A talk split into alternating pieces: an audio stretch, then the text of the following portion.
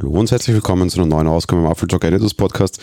Tja, ich habe es schon angekündigt, heute ist ein bisschen eine spezielle Folge und darum habe ich mir auch ein bisschen etwas Spezielleres oder Andersartiges überlegt. Es ist die 700. Folge, was wirklich eine, eine beachtliche Anzahl ist.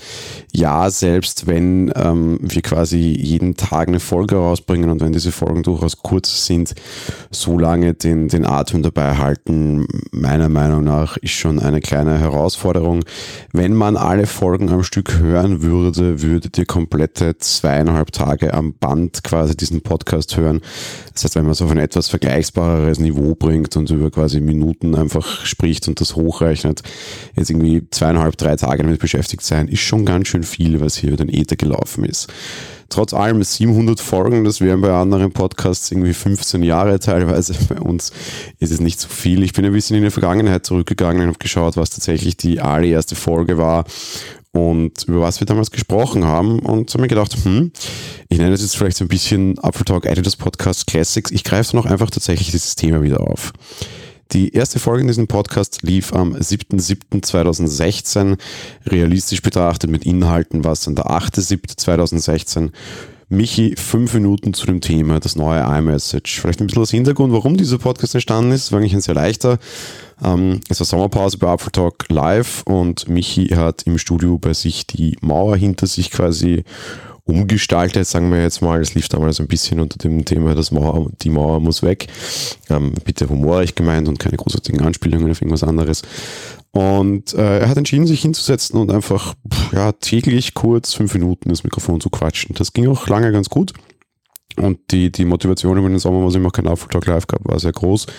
Mit der Zeit hat sich das alles ein bisschen verändert. Ich bin als Sprecher dazu gekommen. Wir haben eine Zeit lang zu zweit den Podcast gesprochen.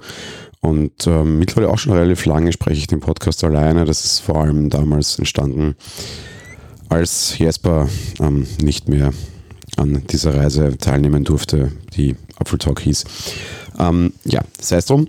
Ähm, und jetzt zu, zu traurige Emotionen hineinzubringen, aber natürlich mit vielen Dingen, die schon dann bald fünf Jahre zurückliegen, haben natürlich auch noch andere, die mittlerweile leider nicht mehr unter uns sind, einen gewissen Anteil gehabt oder eine, eine gewisse Erinnerungsspanne, eine gewisse Erinnerungs Kraft quasi noch in dem ganzen Thema drinnen. So, wie gesagt, sei es drum, über was hat Michi damals gesprochen?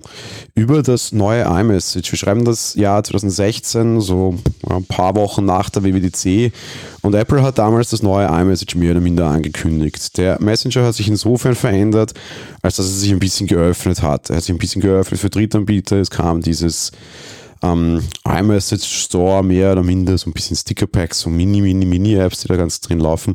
Und es hat schon das große Gefühl gehabt, das wäre die große Aufbruchstimmung. Mittlerweile sind das bald fünf Jahre, das erscheint mir sehr lange. Und wenn wir uns ehrlich sind, ganz so viel da hat sich leider nicht. ähm, diese Sachen sind da, Sie sind super schwer zu finden, sie sind super unerreichbar. Ich bin mir sicher, sehr, sehr viele ganz normale Nutzer da draußen, unter Anführungsstrichen, haben das einfach noch nie gesehen und nutzen das auch einfach überhaupt nicht. Und fairness halber auch, wenn ich sehe und auch wenn ich es weiß, nutze ich es nicht. Generell iMessage immer für mich so ein bisschen schwieriges Thema. Ich nutze es immer dann, wenn ich eine SMS schreiben mag, weil dieses Programm SMS verschickt. Und ich nutze es immer dann, wenn ich jemanden eine SMS schreibe, der ein iPhone hat. Natürlich weiß ich mittlerweile, wer eins hat und wer nicht, weil du es einfach an den Farben in iMessage siehst. Und vielleicht bin ich ein bisschen ausführlicher, wenn ich weiß, jemand hat iMessage, als was jemand nicht hat. Auch wenn ich für SMS sowieso nicht bezahle und das in vielen Ländern und in vielen Verträgen mittlerweile der Fall ist.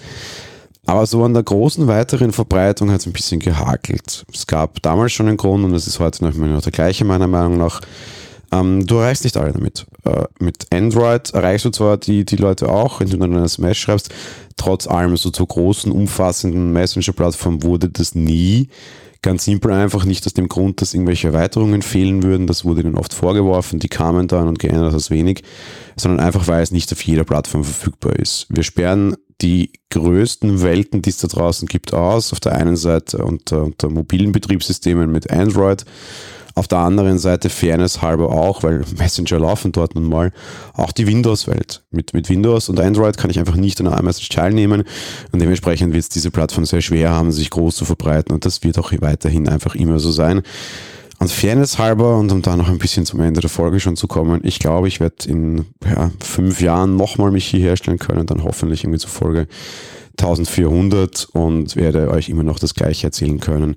Es gibt immer wieder Gerüchte, dass Apple diesen Schritt ma machen will.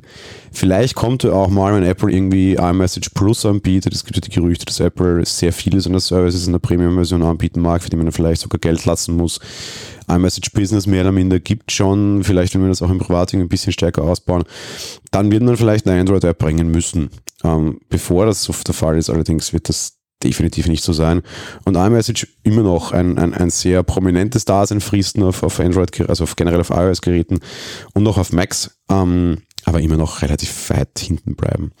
Auch ein spannendes Detail in der iMessage-Gesicht, den man auch nicht auslassen darf. Auf dem Mac wurde es viel besser, da allerdings tatsächlich dank Marzipan oder dank M1 oder dank Catalyst, wie auch immer man es nennen mag, seitdem die große iMessage-App vom iPhone, was ein bisschen absurd klingt, weil eigentlich ist es das kleinere Gerät, ähm, jetzt auch auf dem Mac ist, verwende ich es dort zumindest auch ganz gerne. Das war schon mal ein wirklich guter Schritt. Sehen wir mal, ob vielleicht da auch irgendwie die, die, die Vereinheitlichung von Codebasen quasi in Zukunft eine, eine Möglichkeit sein könnten, das auf mehr Geräte zu bringen. Wobei das jetzt auch nicht nur an den technischen Hürden eben liegt, sondern auch daran, dass Apple das ja teilweise anscheinend gar nicht möchte. In diesem Sinne, ich sage vielen, vielen Dank für das Zuhören bei 700 Folgen Apple Talk Editors Podcast. Wir hoffen auf weitere 700 und noch viele mehr. Bleibt uns gewogen. Wir sind froh, dass ihr dabei seid. Bis bald. Ciao.